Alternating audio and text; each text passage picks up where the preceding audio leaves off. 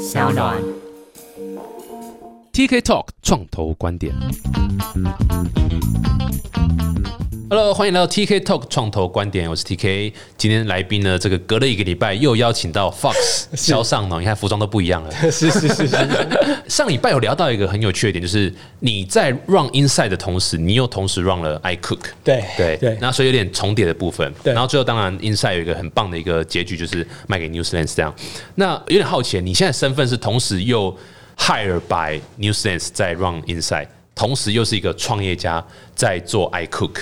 你的双重身份，你怎么分配你的时间其实我现在没有被关键 hire 啦。其实因为我现在本身就是关键的股东，？OK，, 对，所以实际上在那边我大概一个礼拜可能只去个半天而已，就礼拜二的早上会过去关键这边。那实际上其他时间都是在爱料理的。哦 OK，所以你本人其实是没有在这个 Inside 里面做什么运作，就顶多就给意见啊，因为你还是对对，哈拉哈拉这样子，对你还 OK 就知道一些有的没的事情，然后跟大家分享，或者是哎，大家最近有些什么有趣的事情，可能互相沟通一下这样。哦 OK，所以基本上可以讲，你还是百分之百时间都是在 iCook。对对对那 iCook，你可不可以跟大家介绍一下 iCook 是什么东西 OK，然后当初为什么会有这个 idea？OK，呃，爱料理其实就是一个食谱分享的网站。那大家我们就是让网友们分享自己的食谱上来。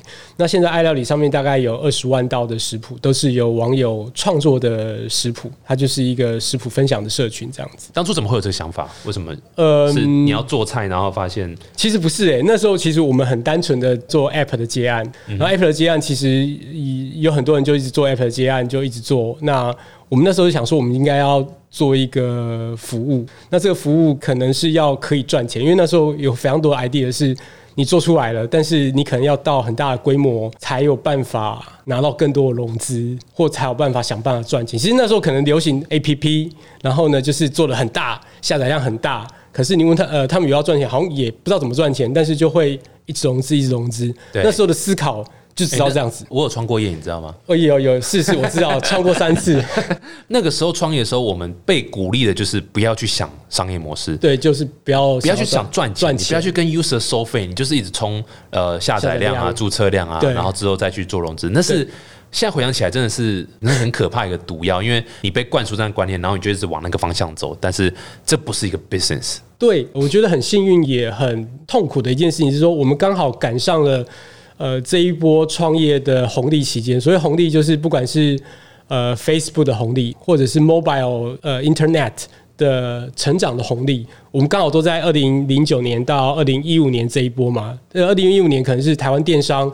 大家投广告的 Facebook 的红利这样子，那所以这一波是我们遇上最大的红利潮。但是同样的，我们遇到了这个这一波的结束，也就是说，呃，很多呃国外的这种独角兽的 IPO，然后就坠落了，或者是说我们这些红利再也不在了，就是这个红利可能以前你砸一千万的广告到 Facebook，你就可以获得一亿的营收，那这样子的日子其实已经不复返，在过去两年已经消失了。现在非常贵，对对对对，现在可能砸一千万，可能会获得两三千万吧。这样对大多数的电商就是一个会赔钱的生意，这样子。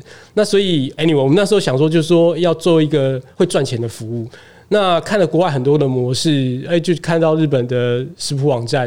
然后那时候我手头上刚好也有 iCook 这个 domain name，然后就觉得说，哇，这个网域在我手上。为为什么你会有 iCook 这网域？我其实以前一在那时候想说哦，要做一个科技的网站，哎，手上有什么域名，然后想做一个叫 Inside，好吧，听起来好像不错，了解所以就变 Inside.com 你就是那个人称的网域蟑螂啊。没有我我买的真的很少，就只是觉得好玩，那也没有真的卖出去过什么网域。对，所以那时候呃，anyway，那 iCook 就我们就想说要一个赚钱的服务，那因为日本的食谱网站做非常大。它的订阅用户大概是两百万的订阅户，付钱哦。然后你想，他一个月假设收一百块好了，一个月就是个两亿的生意。然后我们就想说，哦，那我们不用像人家有两百万嘛，我们十万都是一个很了不起的生意了。那于是就这么简单的念头，就想说，那我们就做食谱网站。那也因为搭上了这整波的红利，尤其我们又会做 App，那所以我们先做了网站，Lawrence 进来先做网站。如果我没记错的话，应该是九月开工，然后弄了两个月。我们本来是十一月一号要上线，然后拖拖拖拖拖拖拖，然后最后说算了，十一月八号上线，就是丑媳妇还是得见公婆，就是上线。不论怎么样，那时候不是最喜欢所谓的 Lean Startup，Lean Startup，对金石创业，然后这个如果 MVP，对，要上 MVP，而且那时候是流行说，你如果对于你上的产品不会感到羞耻的话，对你就太晚了。对，那所以我们就是好吧，就支持金互勇就上了。对那反正我觉得的确是这样子，因为产品上线的那天不代表故事的完结，但只是故事的开始而已。因为你还是得面对很多的客服，你还是有很多的功能没有做，你还是得一直持续开发。所以上线就只是开始。那在隔半年、一年，我们才有了 iOS 的 App，然后才有 Android 的 App。那也因为是红利期，我记得印象深刻的是，那个时候一个 App 的下载，如果你去投 Facebook 广告，一个只要新台币一块钱，嗯，天哪也，就是一百万下载只要一百万台币。嗯，这其实是一个很惊人的一个比例，而且是留存率还蛮高的。所以那时候觉得做流量真轻松，真快活。而且 Facebook 那时候也是一样，你贴粉丝团，哎，到你到现在粉丝团有两百万，那时候可能我们早期我们是很早就到达一百万，然后所以你贴出去的贴文随随便便都是一万个赞。那当然到现在就没有了，Facebook 已经把这些触及啊等等都调低了，所以后来你就会觉得哇好痛苦，我现在要获得两千个赞都觉得很困难的。对，所以就持续就这样子做。但是我们最好的一个时代就是要经历过整个的红利期这样子。不过我听说你们一开始因为做食谱分享网站嘛，呃，我有听到一个说法，说你们上线前就呃哦。收集了几百个食谱的提供者，然后也准备了很多食谱。一上线，因为你知道做这种平平台网站台型的，对最讨厌就是鸡蛋诞生这些问题。对对对你没有 user，尤其是 UGC 嘛，user generate content，你没有 user，你就没有 content，就不会有人看。对那你没有人看，一样更不会有这些 user 再去贡献这些东西。在前期我们做了蛮多的努力啦，比如说我们其实，在上线前，我们其实就去部落格找嘛，就找了五个作者，然后这些作者，我们那时候应该是有花钱，但应该钱花的不多啊，可能就几千块让他们买食材，然后让他们可以贴到自己的部落格。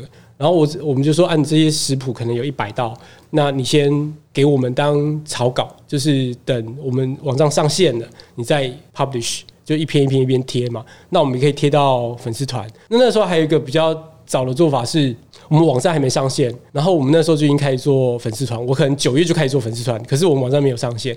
但是我那时候就是在粉丝团贴食谱，贴贴贴贴贴贴，然后到了。十一月八号上线之后，我就不贴别人的食谱了，我就只贴我们自己的食谱了。所以那也是一个冲流量的一个方式。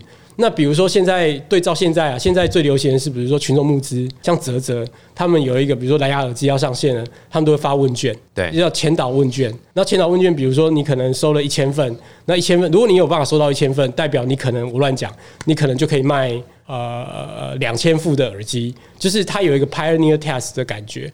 那那当时间 Facebook 我觉得就扮演类似的角色，就是哎、诶我那时候居然我连网站都没有，可是我的粉丝团就已经有两万人了。嗯，那两万人把这两万人的粉丝的流量一下就打到我们的平台上面，那我们一开始就有流量了，那一开始也有食谱了，然后再加上就是，哎、有些人知道了，就开始慢慢把食谱贴过来，或是我们邀请这五个，他原本就写很多食谱，他就把他的五十道食谱全部贴过来，所以我们顿时间可能第一个礼拜、第二个礼拜就已经有很多食谱可以贴在粉丝团上面，所以那个轮子、那个飞轮就这样滚起来，就是有食谱、有使用者，两个互相就是转动，那就转起来。可是你还是有一个点，是我相信很多要做创业人会很抓，你知道抓通我在思考，就是我要怎么让 user 去贴食谱上去？你们怎么 incentivize 这些人？就说 OK，你上来贴我就送你什么，还是说我就怎么怎么怎么我我你知道？坦白你你怎么去做？坦白讲没有做嘛？都没有。都没有。我觉得这个也是早期做一个优点是，因为我即便是现在啦，你在上爱料理上面贴食谱，也不会有人，你写部落格也不会有人给你钱。但是，但是我觉得最主要是有很多的做这些食谱的妈妈或者是呃部落格作者，他们可能因为在上面写的食谱，然后因为我们贴到粉丝团，然后贴到粉丝团之后，很多人看见，对他比如说五千个人按赞，哇塞，对他们来讲应该说这个就是那个它就是这个 reward，对，那这就是那个 reward。对，那所以对他们来讲，上了爱料理被爱料理的粉丝团或者是首页推荐，对他们来讲都是一个很棒的事情。我记得有一个妈妈，她那一年每天做一道，所以她那一年就做三百六十五道食谱，就是都就是都贴在 iQOO 上。对，所以那时候也是，这等于是日更。那其实他也参加，我们那时候当然也跟很多的食品厂商啊，或者是食材厂商做合作，有一些比赛，啊他每个都来参加。但参加的多，但得奖的几率就会变高。所以还有一个是。他们会从假设我们六个人都写食谱，那这六个人其实可能就会在 Facebook 上面或在其他的关系上面就认识了。那认识之后，他们就会互相激励，但也有互相仇视。就是我觉得圈圈就会有圈子一定会一，定有政治，对对对对对。那呃我觉得有趣的是，比如说啊，为什么他得奖？他这个东西不符合规定，就互相检举来检举去的。其实一开始也要处理这种人与人之间呃竞争或者是合作的一些关系。对对对对，这基本上是每一个你要做这种相关 UGC UGC 或者说或者说论坛型或者是这种社群对对对对对经营的，对对对一定会遇到这东西。对对对像那个前阵子才听巴哈姆特呃 Sega Sega 还在讲，他就是本来只是很想单纯就是做一个网站论坛，让大家可以聊天，结果发现要处理一堆政治的问题，这才是让他最痛苦的事情。谁当版主，谁不能当版主？对，然后你知道，你知道很多这种版主就是规则定的很严格，然后你知道要进水桶啊，干嘛怎样怎样怎样，所以这真的是蛮累一件事情的对。我自己在看你们是觉得你们在社群经营这一块是非常非常厉害，也是你们的防御的这个优势，就是说。我现在别人要来做另外一个 iCook，它就算功能再你好，呃，照片拍得再漂亮什么，可是他们没有你那样的 community，因为大家就是会认定就是食谱分享就是在 iCook 这样。在台湾，我们的确已经占起类似这样子的优势了。就是说，不管是在 SEO 上面，或是我们在原本的社群上面，那个定位就已经很明显突出来。我后来大概有两三家、三四家同时间要做，很有趣。每一个主题，当你有一个人做之后，就会有两三个竞争者就会出现，觉得他好像也可以做。但他们的食谱量大概都比我们少了一半以上，所以其实就是比较难以进攻这样子。对，所以话虽然这样讲，但是你知道还是要问一些比较尴尬的问题，敏 对敏感的问题还是要问一下。呃，Cookpad 是啊。后来是买了呃开火多多开火，多多开多多火，开火，你们有当初有跟你们谈吗？有有有有谈，为什么这个 deal 没有成？你们是全台湾最大的、欸。呃，价格不一样。OK OK，我我先给就大家一个 context，就是说 Cookpad 就是你刚刚讲日本那个最大的食食谱网站他们在两年前来台湾宣布，他并购了台湾的另外一个食食谱谱分享网站，叫做对多多开火。嗯那他们是由好像才两三个人的一个，很小团对对对对对对对对。然后对，然后但是大家看到的时候，第一个反应就是，哎、为什么不是 iCook？对，因为大家都知道你们的你们的 idea 是 CookPen，然后然后把哎对对对觉得可以做的在台湾做，对，我对啊，为什么我没有成？除了你说就是主要是价格这样，我觉得主要是价格跟谈的过程啊，因为过程其实就是比较细节的东西。那我只能说，那个过程就是我们没有觉得很满意，那两边就没有谈拢这样子。嗯，OK，就是他们想走的方向跟 iCook 想走的方向不一样，还是说其实没有到那么态细你觉得他们态度因为其实为什么我会呃，我会理解，比如说刚刚讲小光啊，或者 GoGo Look 啊，或者我大概去理解一下大家谈判的方式，结果他们谈判方式跟我们预期的落差非常的大，嗯，那就没有谈成了。简单来讲就是这样子所以可能就是一来就然后你搞 c o r e a c o r e a 然后就哎、就一张纸叫你接受这样子，类似这样这样子哦，对对对对对对。那那个冰案没有成，嗯所以 iQOO 当然就持续经营。那你从你的角度来看，你觉得 iQOO 之后发展会是怎么样？其实对我们来讲，呃，说实在话啦，爱料理在流量上面，我们其实大概在两三年前就遇到天花板了，就是台湾再会做菜的人，就是就就是那样就是这么多。但是我们现在透过一些呃，比如说广告联播网 Edit Take 啊，或者是其他的一些方式变现。我们反而在这两年斩获越来越大，不管是联播网广告、EC，或者是我们透过像个人收费的 VIP，那都有蛮大的成长。比如说像电商好了，我们上个月推出了一个新的功能，叫做预购。那预购我们是做一个叫空气炸锅的东西，我们现在大概有推出大概呃有一个月了，一个月我们大概卖了一千多台。哦，哇哦对，，OK，就是一台五六千块的机器，但是它即便没有，比如说 LG 啊、飞利浦这种的加持，它一样可以卖的很多这样子。你们现在营收的比例大概多少是广告，多少是 EC？如果我不讲营收，我讲毛利好了啦，以毛利来讲会比较公平，因为 EC 的营业额会很大，嗯哼，但它毛利很低嘛。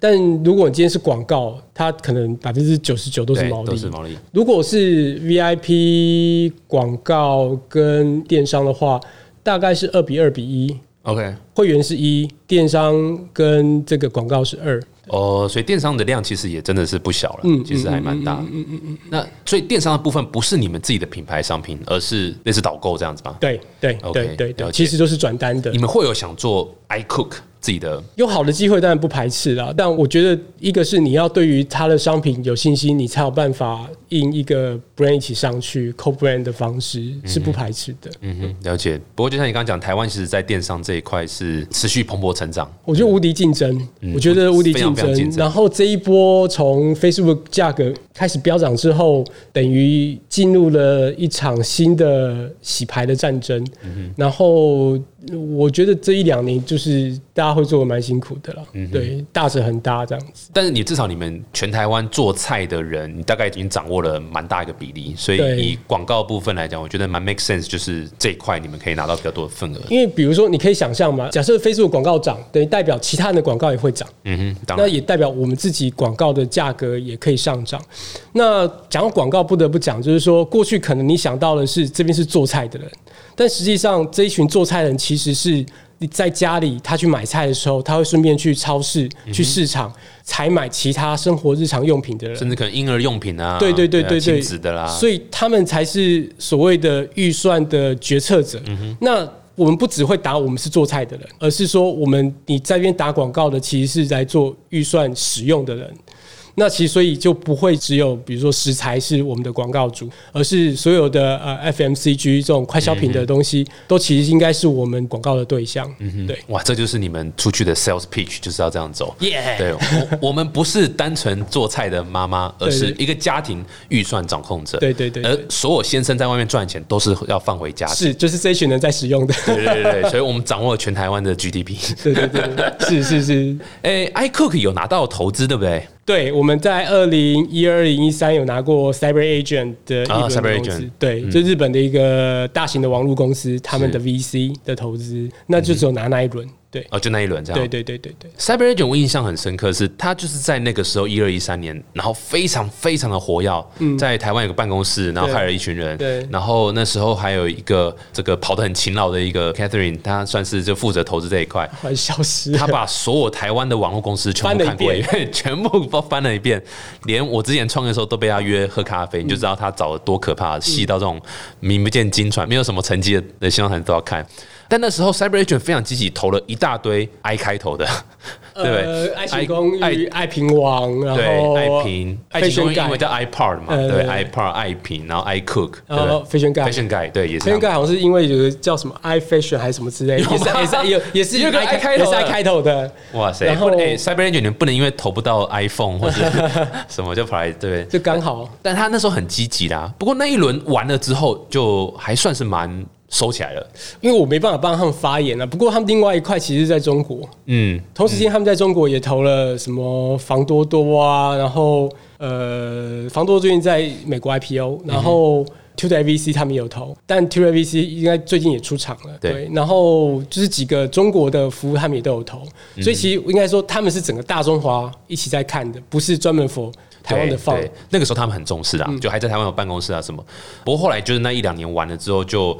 基本上也没有人在这边，然后就是大概可能就剩一个人这样，然后方总还在，对，方总还在，就是就是方总还在这边，但也不是看台湾，而是就是台湾隶属于就是你刚刚讲的是大中华或者是东南亚这一块的，然后偶尔有看到之后再看一看这样，所以有没有从你的角度，你认为你是他们被投资的公司之一？对。你有没有听过他们讲什么？就是哎，为什么他们后来比较没有在台湾这边？应该这样讲，如果要问我的话，是 CyberAgent 本业太赚钱。你去看他们的财报，他们的本业赚钱到创投赚的钱，在他们的眼中只是很小的一部分。所以 CyberAgent 本业是那个网络广告，呃，网络广告跟游戏，还有有都有他跟游戏嘛，两个也蛮多的，无敌赚钱。我们去看他财报，想说，嗯，好，难怪他们。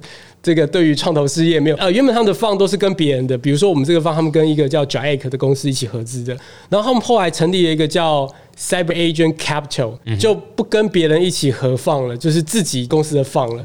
这好像是前年还大前年的事情，就是就不再跟别人合作。了解，了解，对。那你跟他们合作的状况怎么样？因为他们算是海外的基金，他们是对不对？像日本那边，然后开始积极在看海外的，所以我觉得海外 VC 合作感觉怎么样？我觉得他们对于创业者蛮友善的。你你其实你有接触 Casting，然后也接触过方总，我觉得他们对于网络是非常的尊敬，或者是说呃了解，所以他们对于呃他们所协助的网络公司。真的是都还蛮好的。对，就这不是客套话，这是打从心底这样子觉得。所以他们那时候有占董事席次，有有有有有有 OK，那在董事会上也其实也不会太下指导棋，或是 push 你们干嘛干嘛，还蛮尊重每个创，业不。太会，不太会，所以我觉得在这部分我也蛮蛮感激他们。然后我也觉得，我听到有很多光怪陆离的事情都没有发生在我身上，其实这也是蛮蛮幸运的。了解了解，这样听起来不错。其实，在这种你知道比较成熟的投资环境，本来创投在看创业家的方式，本来就是一种你绝对是船长，这个船绝对是你在开，嗯那我只是一个你知道助推助燃器，对，就是就是就是，你如果有需要帮忙的时候，你跟我讲，我尽全力帮；如果你不需要帮忙的时候，你就你就去做你的事情嘛。这是我觉得非常比较稍微平衡一点，然后两还蛮好的一个方式啊。你这样，所以你这样从 Cyber Agent 拿了钱到现在都还没有募下一轮，是有想在募资做其他的，你知道就是扩充吗？还是说或者打海外市场？还是还是你就先 focus 在台湾，然后把营收做起来，继续你知道做深？比较像是后者啦，就是继续做深。然后因为也没有真的需要钱，就是说不需要募资，因为。其实我必须讲，现在的状况就是，呃，如果你要募资，就是为了 IPO，、如嗯果啦，那我们其实就都还在思考这几个可能性。因为我觉得，坦白讲，这几年大家募资的环境，我觉得好像就是缩手了嘛。了解了解不然就再复制一次 inside 啊，叫蒋显斌问一下，就要不要买个实股分享网站？在复制这个模式，是不是？他还是你投资人吗？呃，对啊，对啊，对啊，对啊，对啊，对啊，说真的是眼光很强。我今天很棒，听到这个 Fox 讲那么多这个呃 Inside IQ 故事，最后还是想问一下，因为其实 Fox 在台湾创业圈已经非常非常非常久了。你这样看台湾创业环境发展已经哇 N 年了，十几二十年了，我自己感觉是越来越好。但我想听看看你的想法是，你知道有没有什么地方是你觉得哎、诶就是还可以再改善，或者说你知道其实之前某一阶段的时候，政府完全没有在管理那段时间。其实是蛮好的，然后现在政府开始要跳下来喊着这个辅导的，但其实你知道乱撒钱或什么，有没有什么 take？其实我因为创业前几年比较有接触政府的一些案子啊，那我觉得记得最深刻的是那时候有时候会去当评审，然后那时候评审就有一条规定是说，请附上光碟片十片，就是、啊附上光碟片十因为，比如说他可能需要你的投稿的案件嘛，你的案件可能是要烧光碟，然后那时候就想说可以把这条去掉嘛，可能上到 Google Drive 啊或什么。这是什么时候的事情啊？这可能二零一三、二零一四或13一14一然后四到一五之类的，然后那时候还是要你烧光碟嘛。那时候大家都用 Mac 的时候，那就想说，我们这哪来的光碟机可以读这些资料对？然后后来，反正后来越来越多的评审资料就把这个删掉了，后来都改成云端嘛，或者是用 USB 之类的。然后其实我自己觉得啦，我跟 TK 的想法是很类似。我觉得其实创业的环境其实这几年是越来越好。我觉得啦，如果是在一零年、零九年，你要拿到所谓天使轮或 A round，我觉得不是那么简嗯，单。非常难，非常难。对，但是现在我觉得是可能会蛮多的，但是你现在要出场，我觉得还是很困难的，除非你要么要呃出场，其实就 IPO 跟被并购嘛。到现在我觉得都还是非常困难，嗯就是你必须费尽九牛二虎之力，才有机会达到这上述两者这样子。嗯哼，Sustainable 当然也是一个方式啦，对，其实还蛮 echo 刚讲天使的部分呢、我觉得，呃，就我在跟蛮多团队在聊的时候，其实还蛮多团队拿到天使资金。嗯嗯，那我觉得感觉这个大家对于这种用个人的钱去投资呃新创公司这件事情是接受度越来越高了。对对以前是就是你是诈骗吧，什么什么什么投资什么的。那现在呃政府也有这种税务可以抵掉的这个天使的激励方案。对，然后呃可能你知道就是呃还有一些这种补助奖励，补助的奖励，那我觉得这都是可能就对于个人来讲是一个蛮好的一个鼓励啦。我觉得大家接受度是高的，但 VC 的部分呢？你觉得 VC 的部分，因为其实创投数量是没有减少的。但我觉得活跃度变低 active 了，的对 active 的可能也没有真的增多多少。另外一个很有趣的 player 叫做 corporate VC、CVC，嗯企业 VC 也开始跳进来丢很多对。呃，这一块你觉得台湾团队应该如何去？坦白讲，我觉得这个我就比较没有那么好评论，因为后来其实我都没有接触了。我大概在一五一六年之后就很少接触 VC 了，嗯因为实际上外来的 VC 其实不多。就是说，我觉得在我们接受到国外的 VC 其实是蛮少的。那国内的其实传统的，我觉得你一定有经验，我觉得那里都比较难沟通。那 corporate 我最开始有接触两三家，但因那时候也觉得比较传统，所以就没有继续下去了。所以实际上嗯没办法给什么新的比较好的评论不。过你的 case 也是蛮有趣啊，我觉得你的观念也证据就是说，如果你公司现在还没有一定要拿钱的话，真的不要拿钱，因为不然我我我我我当然建议就是说，如果你不要拿钱，可以拿天使的钱，然后呃找，如果你要跟这些天使有比较好的 turn，也许光天使或者是 run A 的钱，其实你就可以走到蛮好的阶段了。那也许你不需要拿。呃，这些放的钱，因为放其实本身也有压力啦。你不管看，比如说有些为什么一定要 IPO，或是一定要做一些某些事情，其实它也不是自愿的，而是呃，他就是要有配合基金做一个出场，那就是没有办法。嗯哼对对对，哇，太酷了！你这是非常非常努力的一个过程，而且很聪明啊，真的是一个看到很多机会，然后也知道怎么样执行，把它做最好。其实创业到头来真的还是执行，嗯真的不是说哦，我有个很好 idea，然后呃我就可以成功。no，你还是要好好执行下去。嗯然后也感谢 Fox 跟我们分享这么多，刚刚有很多不可告人的秘密都没有讲出来。啊，哦，没有哦，对，都故意假装不讲。不过有一些点很有趣，就刚刚并购部分啊，然后还有包括他当初怎么跟这些人牵到线啊，还有一些他的想法，嗯还有为什么 Cookpad 当初对不对不找，最后有找你们，但是最后没谈成细节欢。迎再来找我聊就可以。对，来找我聊，对对对，所以酷，再次感谢 Fox 谢来到商岸这边跟大家这个分享。谢谢 DK 那如果大家还想多知道你的这部分的话，可以去哪边？有吗？你有啊？你还有在写部落格还是？没有，如果大家有兴趣，就加我 Facebook 私讯我吧，就是找肖尚农，嗯，肖上农，肖就是肖啦，嗯，上就是那个上，上下的上，农夫的农，很酷很酷。那如果喜欢这个节目的话，可以下载 s o u n 然后找 TK Talk 创造观点，可以订阅。然后如果喜欢这个影片的话，可以到 TKBS 按赞、订阅、小铃铛小铃铛。对，好，感谢感谢。那期待下礼拜可以再继续找更多更有趣的这个人来跟我们分享创业创投的部分。谢谢，下次见。